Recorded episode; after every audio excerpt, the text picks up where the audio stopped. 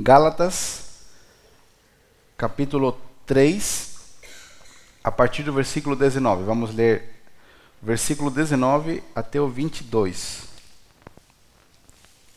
Se você já achou, diga achei, se não, diga me espere. Gálatas 3, capítulo 3, versículo 19. Até o versículo 22. Se você, por acaso, algum domingo veio, por exemplo, nesse domingo, né, hoje, e você vai ouvir a palavra e diz: Ah, nossa, eu gostaria de ouvir de novo a palavra. Às vezes você não sabe, nós temos nosso canal do YouTube, né, ou nós transmitimos o culto de manhã ou à noite, mas também todas as mensagens que são pregadas aqui estão no canal do Spotify. Quem usa Spotify? Tem gente que usa. Então, então tem muita mensagem lá. Então você pode entrar lá, tem todas as séries que nós pregamos aqui, que nós estamos em séries de mensagens. Então, se às vezes você ficou alguma dúvida, alguma coisa por trás, você pode ir lá ouvir de novo quantas vezes você quiser a mensagem. E essa mensagem de hoje também está sendo gravada e vai para o Spotify sempre na segunda ou na terça-feira. Tá? Diz assim: qual era então o propósito da lei? Ela foi acrescentada à promessa para mostrar às pessoas os seus pecados. Mas a lei deveria durar apenas até a vinda do descendente prometido, ou até a vinda de Jesus. Por meio de anjos, a lei foi entregue a um mediador. O mediador, porém, só é necessário quando dois ou mais precisam chegar a um acordo. E Deus é um só. Existe, portanto, algum conflito entre a lei e as promessas de Deus? É a pergunta que Paulo faz. Eu quero repetir isso aqui porque eu presto muita atenção no que as pessoas falam. Às vezes elas falam alguma coisa assim, não... e eu vejo que existe um grande conflito por falta de leitura bíblica nos cristãos é, com respeito a este assunto. Esse assunto é muito importante. E nós ten temos a tendência de ir para os extremos. Tem pessoas que falam assim, não, quando é mencionada a palavra lei, já fala, ah, esse pastor já prega sobre a lei, é lei, é Moisés, é o Antigo Testamento. E quando é mencionada a palavra graça, o pessoal vai para o outro extremo. Né? Mas qual é o nosso equilíbrio? A palavra de Deus. Se a Bíblia diz, não precisa nem, nem questionar, é a palavra de Deus. Então, é, quero que você preste muita atenção nesse texto aqui. Versículo 21. Existe, portanto, algum conflito entre a lei e as promessas de Deus? É a pergunta que Paulo faz. De maneira nenhuma. Se a lei fosse capaz de nos conceder uma nova vida, seríamos declarados justos pela obediência a ela. Mas as Escrituras afirmam que somos todos prisioneiros do pecado. De modo que nós, os que cremos, recebemos a promessa da libertação apenas pela fé em Jesus Cristo. Amém? Então eu vou ler de novo o versículo 22. Mas as Escrituras afirmam que somos todos prisioneiros do pecado, de modo que nós, os que cremos, recebemos a promessa da libertação apenas pela fé em Jesus Cristo. Ok? André, você consegue ali no, na parte onde você coloca as letras, escrever um título, colocar assim, Lei de Moisés versus Lei de Cristo? Consegue? Né? Ok. Então, hoje eu quero explicar, eu, eu, alguns eu sei até onde você sabe de Bíblia, outros não. Então, eu quero ir do básico para que todo mundo possa entender. E se você já sabe muito, tenha paciência com os que sabem menos, para que todos nós possamos chegar ao mesmo entendimento, ok? Então, a sua Bíblia, ela está dividida em duas partes. Tá? Ela está dividida em Antigo, que é a primeira parte, né? E Novo Testamento, o Antigo e Novo Pacto. Né? Um testamento é um pacto, uma aliança. Ok? Pastor, nós cremos em qual parte da Bíblia? Em toda ela, até na capa. De início a fim. A palavra de Deus é uma só. O Antigo e o Novo Testamento eles não se contradizem, eles se complementam. Para eu poder entender o Novo Testamento, eu preciso entender o Antigo. E para eu entender o Antigo, eu preciso entender o Novo. Porque a palavra de Deus é uma só. Só que o Antigo Testamento, ele fala de um período na história onde Deus estava se mostrando para o mundo onde Deus estava mostrando só uma, uma parte da sua revelação. O Novo Testamento fala de outra temporada, de outro momento, onde Deus, através de Jesus, se mostrou por completo. Ok? Isso eu vou repetir para você entender melhor.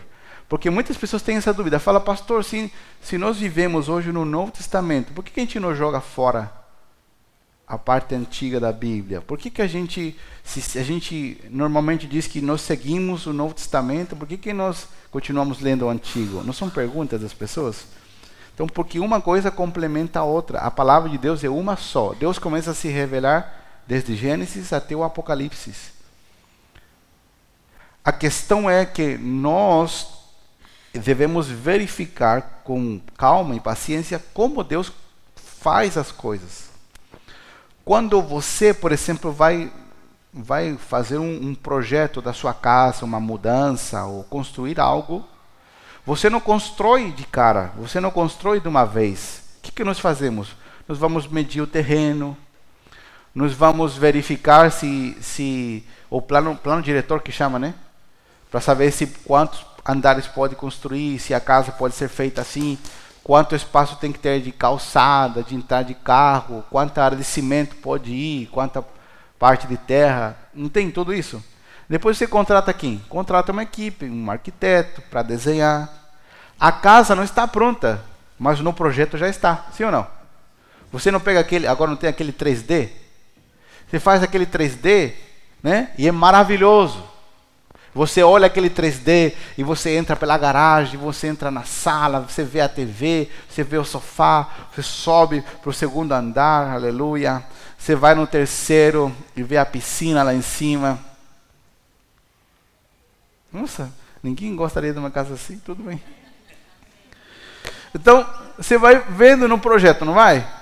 Mas você olha para a realidade e o que, que tem lá? Mato um terreno vazio, cheio de buraco, precisa ser aterrado, organizado, não tem nada, mas no projeto está pronto. O projeto é falso ou é real? E o terreno é falso ou é real? Real. Da mesma forma, quando nós olhamos para o Antigo e o Novo Testamento, tudo que nós vemos é real. Mas no Antigo Testamento, Deus estava se projetando para o futuro. E as coisas que Deus fez no Antigo Testamento eram um 3D do que aconteceria no futuro. Está ficando claro? Ok.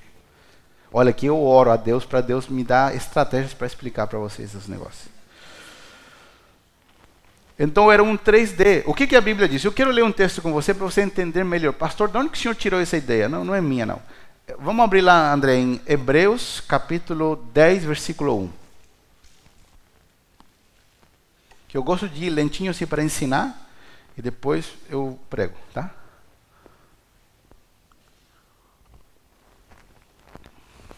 Olha o que, que a Bíblia diz aqui em Hebreus. Hebreus está no Novo Testamento, no finalzinho.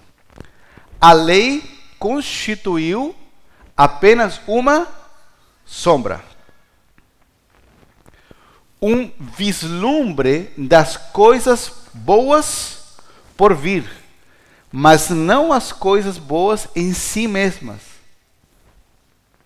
O que, que o escritor de Hebreus diz?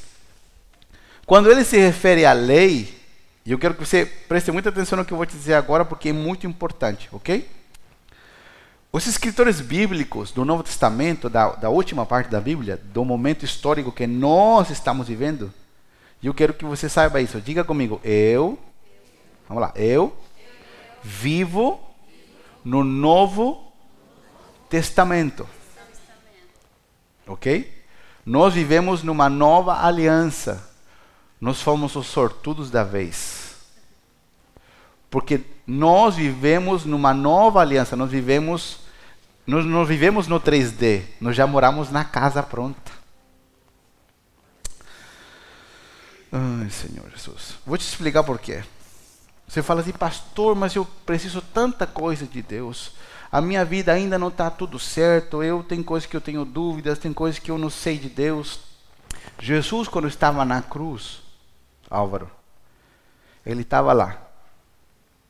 Para quem olhava de fora, Jesus estava abandonado, humilhado, absurdamente ferido.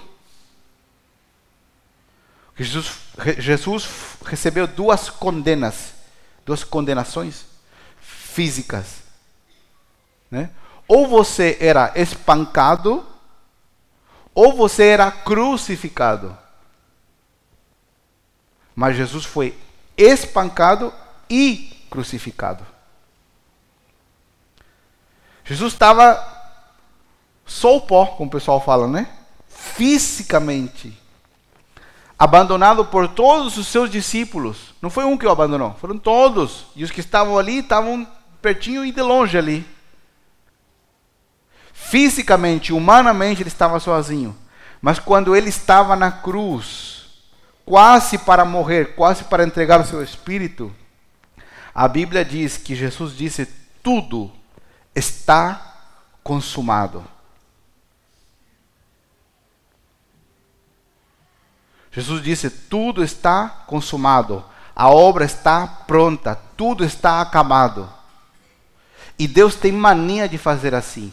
Como assim, pastor? Deus vê o terreno vazio e ele diz: está tudo pronto. Você diz: não, o terreno está vazio, Senhor. Deus disse: não, está tudo pronto. E você diz: não, Senhor, o terreno está vazio. E Deus disse: não, está tudo pronto. Porque Deus vê o final antes de ver o início.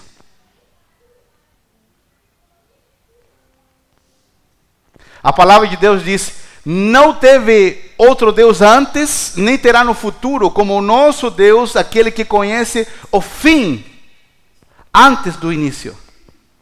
Porque quando Deus intervém na sua e na minha vida, Álvaro, Deus vai colocar tudo que Ele tem à disposição para transformar a nossa realidade. E quando Ele te vê e você diz, eu não estou completo, me faltam coisas, Deus diz, eu te vejo completo. Porque a própria palavra diz que aquele que começou a boa obra em nós, ele é fiel para completá-la. Quando Jesus estava na cruz, ele disse: Tudo está consumado. Então, para Deus, tudo está pronto. Agora, o processo é executar o que ele já terminou. Porque, assim como você tem um 3D de um projeto que ainda não existe fisicamente, mas na tua mente, no teu coração já existe, da mesma forma a tua vida transformada já existe no coração de Deus. Já existe no interior dele. E Deus tem um objetivo e ele não vai parar até que o 3D que ele tem na mente, no coração dele, se concretize tua, da, com respeito à tua vida. Amém? Ele te vê fervoroso, ele te vê transformado, ele vê a tua casa transformada, ele vê todo mundo servindo a Deus. Deus está vendo isso e ele está trabalhando. E muitas vezes Deus vai usar o teu pastor para trabalhar isso na sua vida. Muitas vezes Deus vai usar gente que você não gosta para fazer isso na sua vida. Quem diz amém? Muitas vezes Deus vai usar dificuldades na sua vida para que isso aconteça.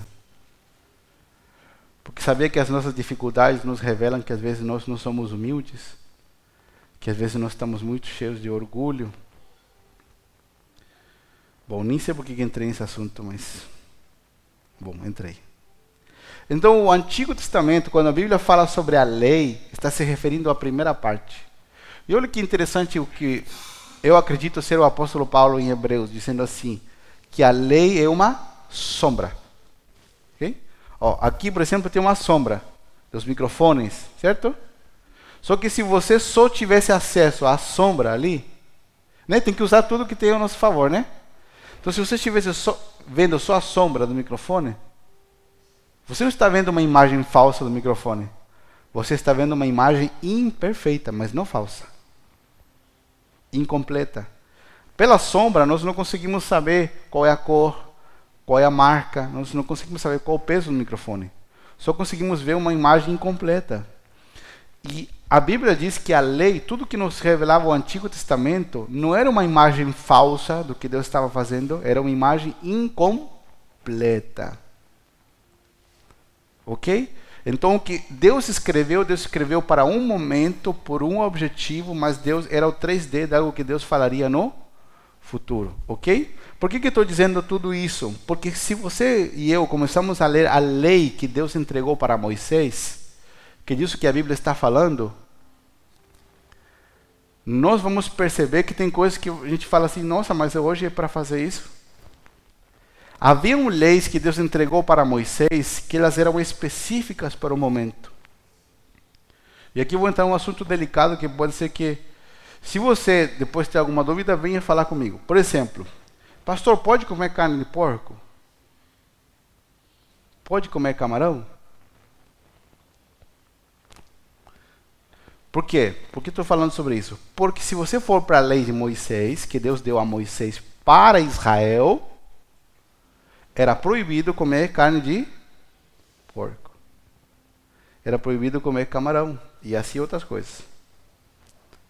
Eram leis que tinham a ver com higiene. Quero que você imagine o seguinte: imagina um país inteiro, uma nação inteira eles moravam num lugar, no deserto.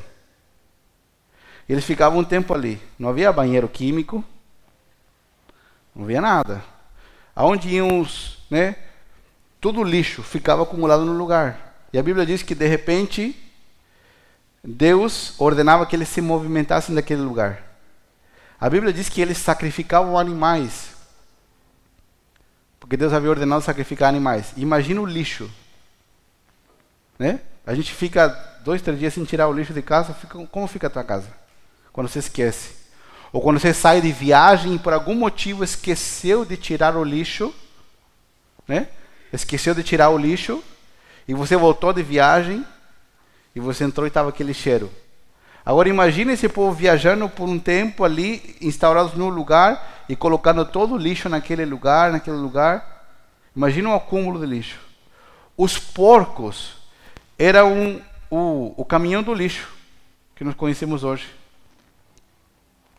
Né? E assim havia um outro tipo de alimentos que não podiam ser comidos por um motivo lógico para o momento. Tá? Estou te dando um exemplo simples, ok? E assim poderia te dar outros. Mas Deus entregou uma lei a Moisés, mas essa lei não era de Moisés. Essa lei era de Deus. A lei era de Deus e ela não continha somente aspectos morais, mas era uma lei que continha também aspectos cerimoniais e aspectos sociais e sanitários. Muitos pensam que a lei era algo ruim, como nós lemos, mas a lei não era ruim. A lei ela revelava o alto padrão que Deus tinha na sua santidade, no seu caráter. E a lei foi enviada com o propósito de mostrar para o ser humano como nós estávamos distantes de Deus. Como, por exemplo, você e eu saberemos que estamos com o cabelo desarrumado, que escovamos os dentes e ficou uma mancha de pasta de dente no rosto, que a sua maquiagem não ficou perfeita, Senhor me ajuda aqui. Como nós saberemos que de repente tivemos uma mancha no nosso corpo, no nosso rosto, se não houver espelho? A gente consegue? Quantas mulheres aqui gostam de espelho? Quantos espelhos tem na sua casa? Ih, tem muito, não tem? Um espelho em cada canto, né? E toda hora, cabelo. Que a roupa. Ai, que essa roupa não ficou boa. Que essa maquiagem, que o brinco, que o colar. Não é? Toda hora tem um monte de espelho. Né? Eu acho que toda mulher deveria fazer um acordo com vidraçaria, né? Vocês mandar fazer um espelho em casa. A lei ela foi enviada para nos mostrar num espelho como nós estávamos distantes de Deus. O ser humano vivia uma vida dizendo assim: Deus lá, eu aqui. Mas quando a lei foi dada, o homem percebeu como era elevado o caráter de Deus e como o homem estava distante de Deus. Quando você e eu nos encontramos com Deus através de uma pregação, através de participar de um culto, através de um convite de alguém, ouvimos a vida, ouvimos alguém, ouvemos a vida de alguém, o que, que a gente faz? A gente, quando ouve a palavra, quando participa que, que a gente faz? A gente se encontra como num espelho. E nós vemos que estamos distantes do padrão de Deus. Mas a própria palavra de Deus nos revela que, por esse, eu vou te dar um exemplo simples para entrar no assunto, estou dando uma introdução. Qual é o maior problema da lei? Como os judeus e as pessoas mal interpretaram o propósito dela.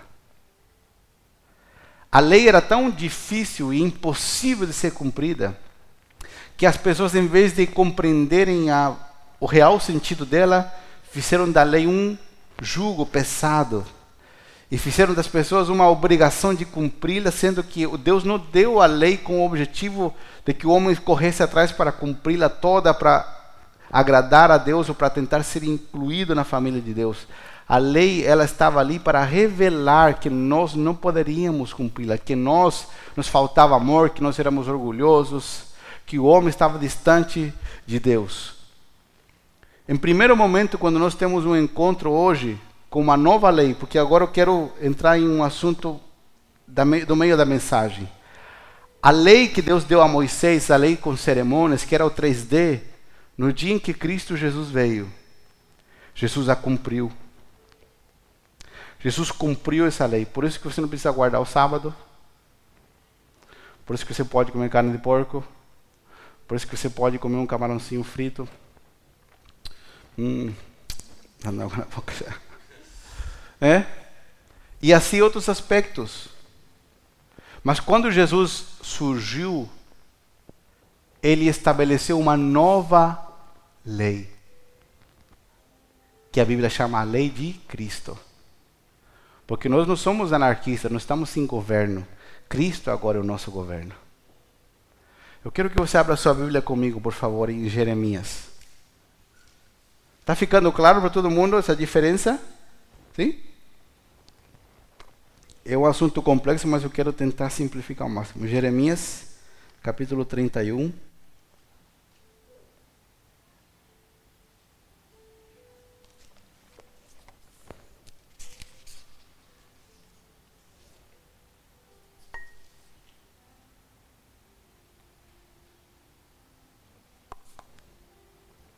Versículo 31.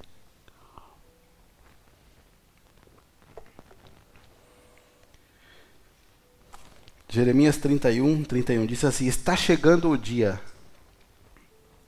diz o Senhor, em que farei uma nova aliança, um novo testamento, um novo pacto. Em qual testamento que você vive? No Novo Testamento, numa nova aliança. E olha o que Deus estava falando através do profeta. Diz: Está chegando o dia em que farei uma nova aliança. Deus estava falando do futuro, daquilo que nós estamos vivendo hoje, com o povo de Israel e de Judá. Não será como a aliança que fiz com seus antepassados, se referindo à lei de Moisés, quando os tomei pela mão e os tirei da terra do Egito. Embora eu os amasse como o marido ama a esposa, eles quebraram a aliança diz o Senhor. Esta é a nova aliança que farei com o povo de Israel depois daqueles dias. Porei as minhas leis na sua mente e as escreverei em seu coração. Serei o seu Deus e eles serão o meu povo. Não será necessário ensinarem os seus vizinhos e parentes, dizendo: Você precisa conhecer o Senhor. Pois todos, desde o mais humilde até o mais importante, me conhecerão, diz o Senhor, e eu perdoarei a sua maldade, e nunca mais me lembrarei dos seus pecados. Olha o que Deus estava prometendo. Ele diz: essa nova aliança que eu vou fazer, que no caso é, a, é na temporada que nós vivemos, diz: é uma lei diferente da primeira. Porque Deus disse: Eu escreverei elas em seus corações. Quantos já assistiram aquele filme de. Acho que em Semana Santa que passa, sei lá. De Moisés, que passa na TV, aquele bem antigo assim. Sabe, com as tabuinhas de pedra. Quantos já assistiram algum filme assim? Todo mundo deve ter assistido, né?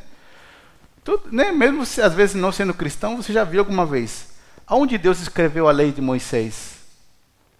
Numas tábuas de pedra. Por que, que Deus escreveu a lei em pedra? Porque a pedra representava o coração do povo de Israel nesse momento. Um coração duro, sem vida, que não é maleável, que não podia ser transformado. Mas Deus, usando um profeta, ele diz: Eu lhes tirarei o coração de pedra e lhes darei um coração de carne. Por isso que quando Deus se refere a nosso tempo, diz: Agora minha lei estará escrita em suas mentes e em seus corações. E eu vou te dar um, um exemplo. Você recebe a Jesus como Senhor e Salvador da sua vida. Hoje. Você nunca teve contato com a Bíblia, você nunca leu nada. Você sai do ambiente onde você está. Você vai viver a sua vida no próximo dia você se depara com uma situação X. Você nunca leu, por exemplo, que, que pegar esse, esse papel aqui é errado. Mas na hora que você vai pegar ele, você sente algo dentro de você que diz: não faça isso. Quem já sentiu isso? Tem algum alguém que nasceu de novo aqui? Você percebeu que dentro de você tem uma voz que começou a falar? Por que, que isso acontece? Porque a promessa de Deus se cumpriu, porque Ele agora escreveu as suas leis na tua mente e no teu coração. E mesmo que às vezes nós não queiramos obedecer à lei do Senhor, ela estará dentro de ti e ela te trará lembrança de que você às vezes está dando um passo fora da vontade do Senhor. Como eu sempre digo, se você nasceu de novo, você não será perfeito, mas você nunca mais pecará em paz.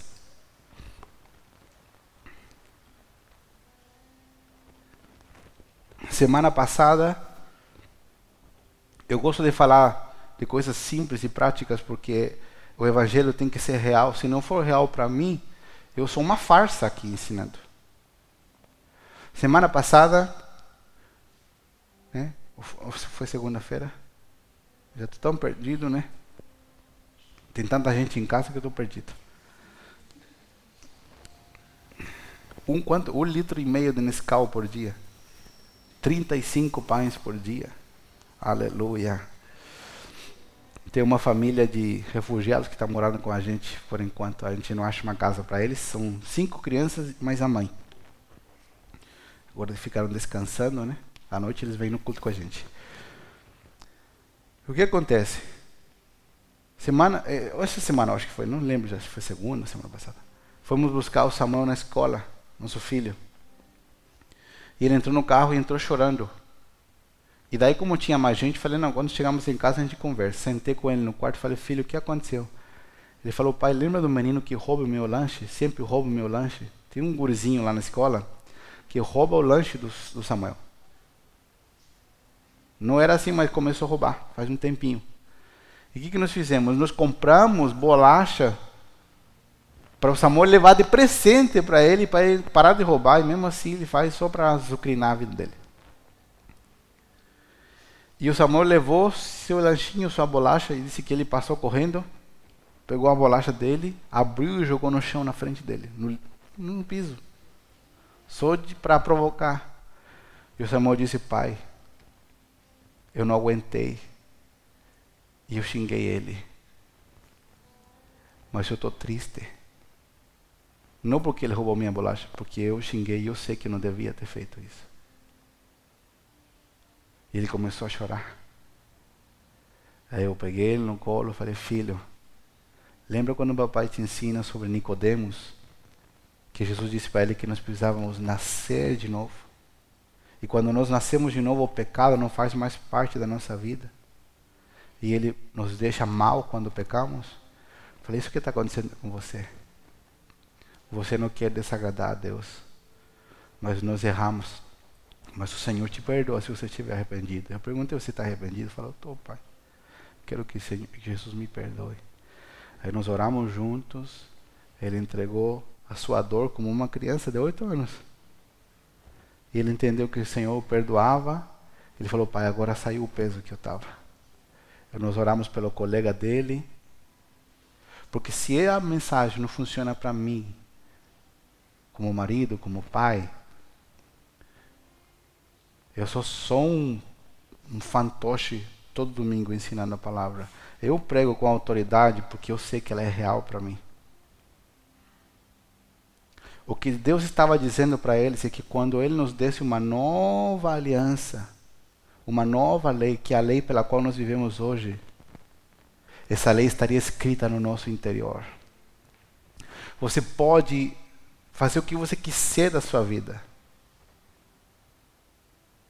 Mas se você nasceu de novo, se você recebeu a Cristo como Senhor da tua vida, a voz de Deus vai ficar dentro de você, igual que uma goteira. Que bate, que bate, que bate. Se você não está vivendo como o Senhor quer, a voz de Deus vai ficar dentro. Volta. Se arrependa.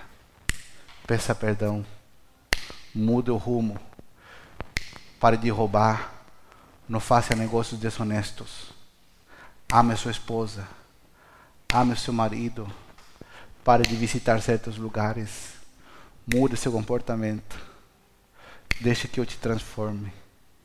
A voz de Deus, porque a lei que Deus deu a Moisés, que era para o povo, foi escrita em tábuas de pedra, porque o coração da nação de Israel era duro. Mas por que o nosso coração é de carne? Porque Deus nos colocou em direta comunhão com a Sua presença. E nós não temos escape. Nós não temos para onde correr. Ou agora nós jogamos de vez nessa piscina chamada presença de Deus e vivemos para Deus. Porque essa voz estará ali. Ali. Eu tenho um primo Eu tenho um primo que, que, que recebeu a Cristo. Ele, como meu irmão, mora no Chile. E ele está afastado da vida de comunhão com Deus, da vida da igreja há muito tempo. E quem se afasta de Deus, ele é assim. Ele tenta fazer o quê? Ele tenta, tipo, ir no extremo, assim, tipo, agora eu vou pecar.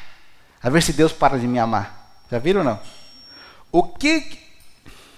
Isso aqui eu vou falar, né? O que, que o primeiro que uma pessoa que se desvia faz? Posta no Instagram uma foto num barzinho com uma cerveja.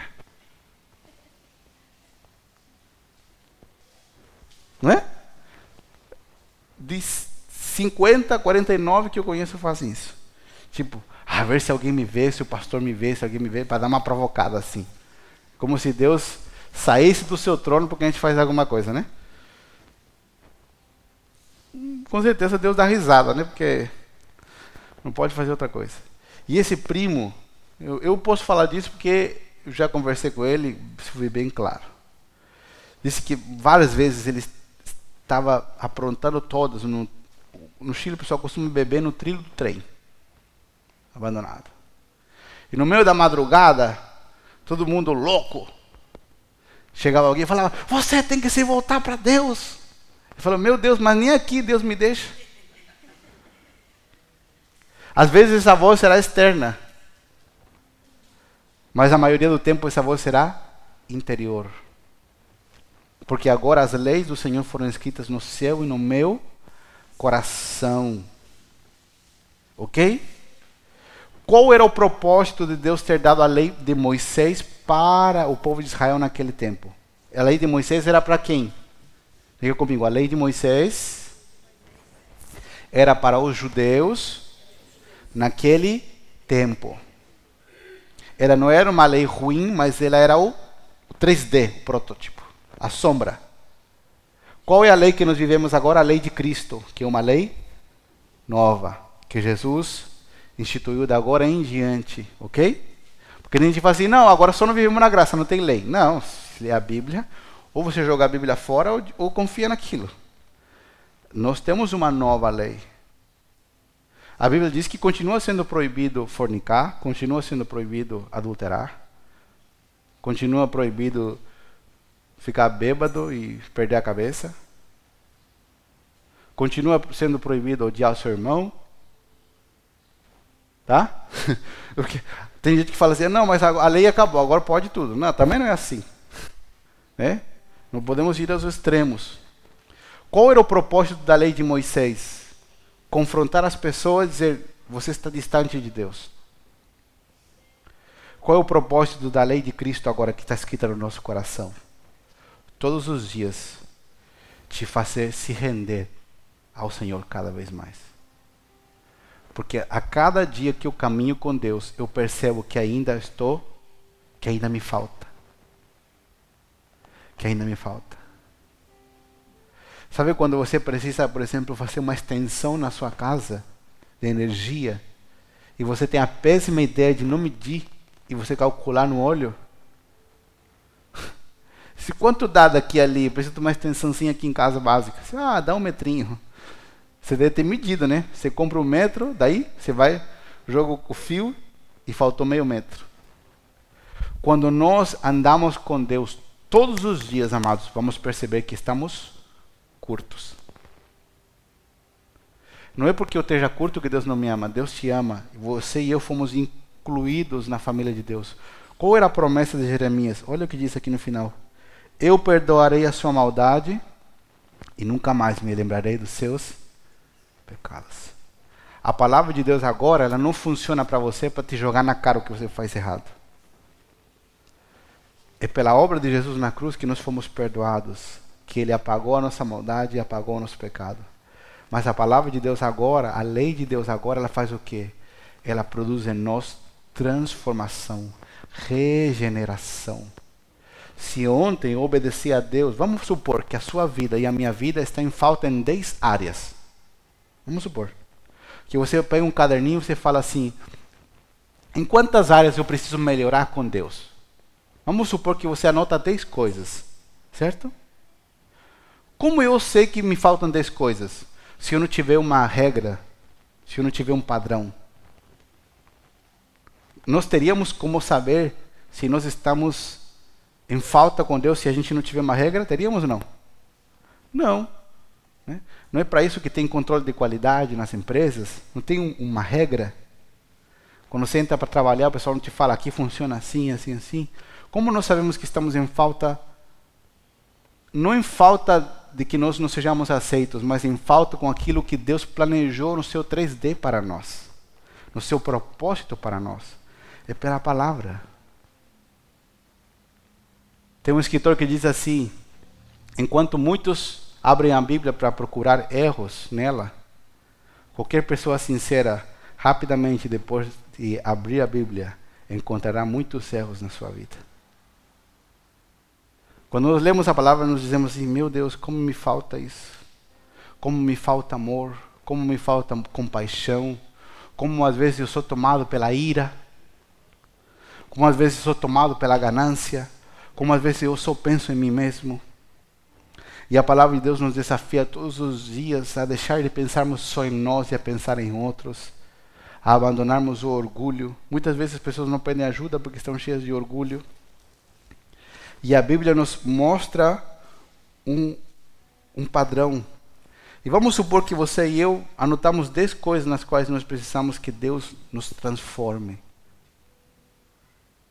Como elas serão transformadas? Existe um processo. Como Deus trabalha? Deus vê que eu preciso. O que, que Deus faz? Deus me mostra algo para que quando eu olhe para isso, eu diga, eu preciso. E depois que eu vejo a minha necessidade, qual que é o processo que Deus quer? Que eu corra aos seus pés. E eu diga, Senhor, eu tenho dificuldade nessa área, mas eu sei que agora o Senhor pode me transformar. Eu sei que agora o Senhor pode trabalhar dentro de mim e mudar a minha vida. Eu creio que agora as tuas palavras estão escritas dentro de mim, que o Senhor quer se relacionar comigo e transformar toda a minha existência a partir da tua palavra. Deus não deixou a sua lei, a sua palavra hoje para nos envergonhar, mas sim para nos fazer correr aos pés de Cristo. Todo, todo dia. Alguém aqui já se deparou na sua vida cristã dizendo assim: Poxa, não tinha prestado atenção nesse detalhe da minha vida, eu preciso mudar. Quem já? Tem algum ser humano normal aqui? Bom. Qual, qual pode ser a nossa, nossa ação depois disso? Ou você pode dizer: Ah, eu acho que Deus não me quer mesmo, acho que eu sou ruim, não vou buscar mais a Deus, não vou mais no culto, não faço mais isso. Ou você pode dizer, Senhor, eu preciso mais de Ti nesse dia. Senhor, chega mais pertinho. Me permite chegar mais perto de Ti. Me permite andar mais contigo. Que eu sei que quanto mais eu ando contigo, mais eu sou transformado. Enquanto mais você se render a Cristo, tudo que você achar quando você comparar a tua vida com a palavra de Deus, você vai descobrir que nele você pode ser transformado.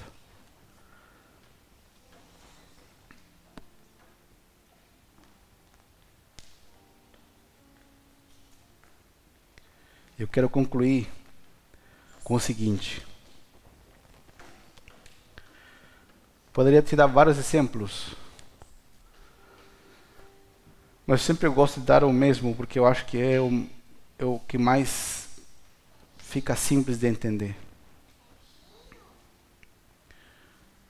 Eu sempre gostei de usar perfume. Tem gente que não gosta, outros que gostam, né? Eu gosto, amo o perfume.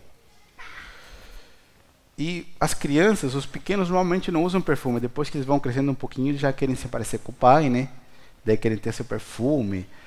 Já que depois querem emprestar a roupa do pai, o cinto, os sapatos, né, essas coisas, né? Hoje meus sapatos ficam nadando no pé do Samuel, então não dá, mas mas quando ele menorzinho, eu nunca vou esquecer. Eu peguei ele no colo e ele estava com uma jaqueta tipo parecida com a minha assim, de frio. E eu fiquei, que era bebê, né, muito tempo no colo. E bebê normalmente você não vai passar um perfume de adulto, né? Você passa aquele perfume de criança que tem aquele cheirinho de talco, não é?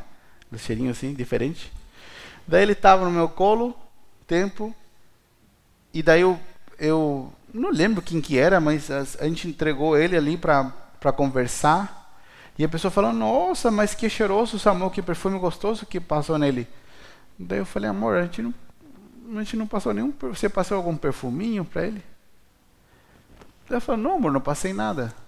O que acontece? A gente não passou perfume no Samuel mas ele estava cheirando o meu perfume. Por quê? Porque ele ficou muito tempo no meu colo. A questão é que quanto mais nós corremos para Cristo, quando nós sentimos que nos falta algo, e estivermos com Ele, quando, quando saímos dessa comunhão, nós deixaremos aquilo que nos fazia falta e passaremos a nos parecer mais com Jesus. O segredo é correr a Jesus. O segredo é quando eu vejo que, eu, que Deus aponta algo na minha vida, que eu não estou legal, que eu não estou de acordo com o padrão de Deus para mim, eu corra para Ele e eu me agarre nele. Eu digo, Senhor, não saio daqui. Às vezes esse momento vai ser sozinho dentro do seu carro. Às vezes esse momento vai ser num banheiro, sentado, de joelhos. Às vezes vai ser, sei lá, no meio da rua, num canto sozinho, sentado na praia. Tem gente que gosta de, parar para conversar com Deus em lugares diferentes. Mas não importa onde você parar, aonde o teu coração se render de verdade a Ele, ali Deus vai te abraçar. E o perfume que sai de Deus não é Dolce Gabbana, não é Paco Rabanne. O perfume que sai de Deus é a sua própria vida. Como diz o nome da igreja, fluir da vida. A vida de Deus flui sobre nós, se revela sobre nós, nos transforma.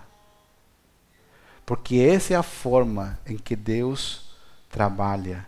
Essa é a forma em que Deus muda a nossa vida. Quando a nação de Israel recebeu a lei, eles mal interpretaram e eles viram a lei como uma regra que podia levá-los a alcançar a salvação. E Deus veio nos revelar que a lei não é uma regra, que a lei quer nos fazer correr para Cristo para que quando estamos com Ele, a vida de Deus flua sobre nós. Deus transforma a nossa vida por influência. E o que, que é influência? Quando a vida de alguém é despejada, ela flui sobre a vida de outro. Mas isso não é feito pelos correios. Isso não é feito só ou pelo YouTube. Isso é feito, como diz o, no Chile, o pessoal imita muito os americanos, né? Face to face face a face. Quando você para por um momento, pode ser na tua casa, pode ser em qualquer lugar, no escritório, num lugar onde você está sozinho. Você diz, Deus, hoje eu não estou legal não. Hoje eu, hoje, eu, hoje eu percebi que eu preciso mais do Senhor. Sabe como às vezes são os dias mais perigosos é quando nós achamos que nós já somos os eu sou uma pessoa top, eu não preciso de nada mais. Esse é o nosso dia mais perigoso. Todos os dias nós precisamos parar e dizer, Senhor, eu estou te lendo a Bíblia, te vendo uma mensagem. Eu acho que temos um, né, uma ADR, Senhor, para nós fazer aqui. É, o problema não é o Senhor, o problema sou eu. Né? Mas eu preciso estar contigo. Preciso que o Senhor flua a sua vida sobre mim. Que o Senhor me transforme. Porque agora o seu coração e o meu são um coração de carne. E deixa que o Senhor molde tudo o que tiver que mudar. Transforme tudo o que tiver que transformar. Porque lembre-se agora toda mudança que vai acontecer ao seu redor. E eu quero que você grave isso. Você quer escrever? Escreva no seu celular, no bloco de notas. Escreva que isso aqui é importante. Escreva para que você não, não esqueça.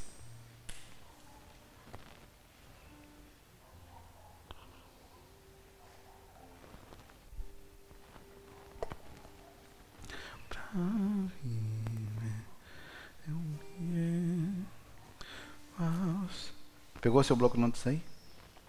Toda mudança que Deus vai produzir no seu entorno vai começar com você. Nós somos campeões em exigir que outros mudem. Deus podia ter vindo ao mundo e falar assim: Ei, humanidade, muda aí, abandona o pecado. O que, que Deus fez? Deus disse: Não, eu vou lá e vou resolver o problema. E é através de mim que eles vão mudar. É pelo sacrifício do meu filho que eles vão ser perdoados. É pelo sacrifício do meu filho que eles vão ser curados. Você quer que Deus mude as coisas ao teu, ao teu redor, no teu entorno? Deixa que Deus mude você. Deixa que a vida de Deus flua sobre você. E quando os demais começarem a olhar ao início, muito desconfiados no que Deus está fazendo com você, eles não vão ter outra saída a não ser encontrar com o mesmo Deus que você encontrou. Deixem que Deus mude você. Permita que o Senhor chegue perto, que Ele mexa, que Ele modifique tudo que tiver que ser modificado. Amém? Chegue bem pertinho do Senhor. Quantos precisam hoje ir aos pés de Cristo? E eu quero te convidar a ficar de pé por um momento.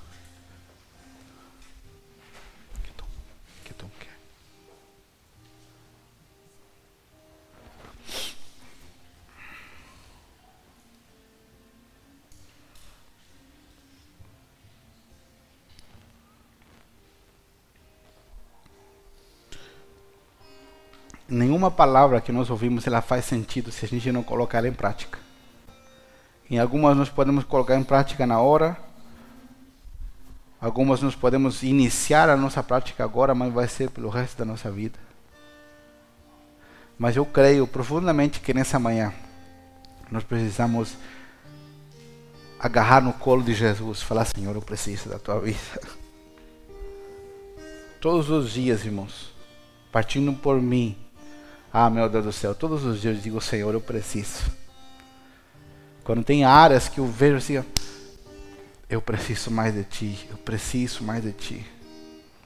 E aproveite essa manhã. É para isso que temos esse lugar para buscar a Deus com liberdade e permitir que Ele tome domínio e permitir que as coisas que vão mudar ao nosso derredor, que nós desejamos, comecem com a gente. Amém? O trabalho de um pastor não é que você olhe para mim e ache em mim a solução. O trabalho de um pastor genuíno é mostrar para você que Deus tem a solução. E te encaminhar e dizer: você agora o caminho está aberto, Jesus abriu o caminho. Então, até aqui eu chego com a palavra. Agora eu quero conectar você diretamente com a fonte. Amém? Que às vezes a pessoa está esperando, ah, o pastor vai fazer algo por mim. Não, a, a, parte de ensinar e mostrar com exemplo eu já fiz. Agora com a palavra, agora eu quero te conduzir direto ao Senhor. Porque Deus não tem mais secretária, nem secretário. Agora o caminho está aberto através de Cristo. Amém? Feche seus olhos por um momento. Feche seus olhos para esse mundo natural e abra seus olhos para o Senhor. Enquanto a pastora canta, abra o seu coração. Abra o seu coração ao Senhor nessa manhã.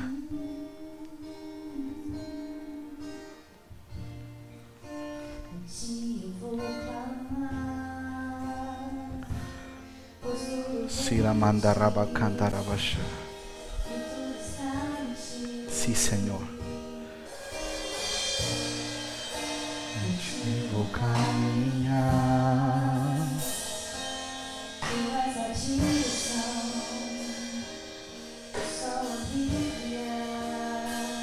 Nos prostramos, Senhor, diante de Ti.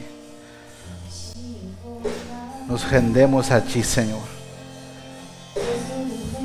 Precisamos tanto de Ti nessa manhã. Precisamos de Ti, Senhor Jesus. Precisamos da Tua presença. Precisamos estar no Teu colo, Senhor. Deixar que a Tua vida flua em nós nessa manhã. Sim, Senhor. Sim, Senhor.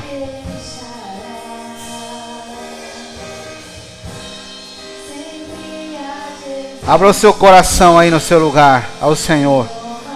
Abra o seu coração direto com Deus.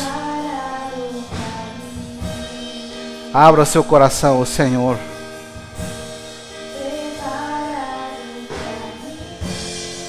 Sim, Senhor.